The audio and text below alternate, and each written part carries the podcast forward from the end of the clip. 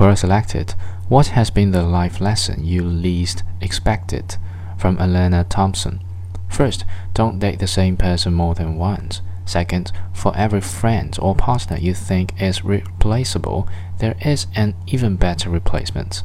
Third, if you ever truly fall in love, you will forever care about them, even if you claim to hate them. Fourth, don't tell even your bestest friend all of your secrets. Keep certain details to yourself.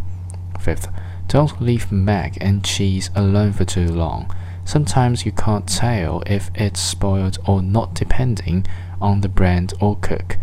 Sixth, do not befriend people below you. Sounds mean, but just don't. Don't.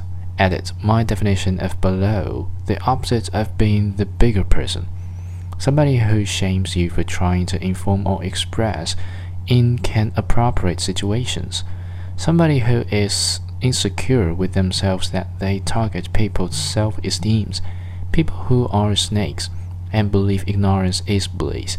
I realized my comments may have been interpreted as me saying not to be friends to people who aren't as popular or rich or as smart as you.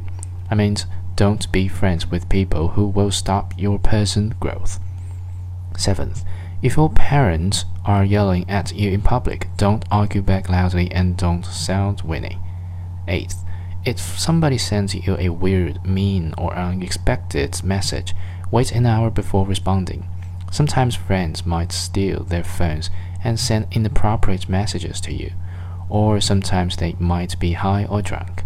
Ninth, be careful about how you gossip. Sometimes the people your friends are friends with will shock you especially when you see they are closer with the people you talk smack about than you.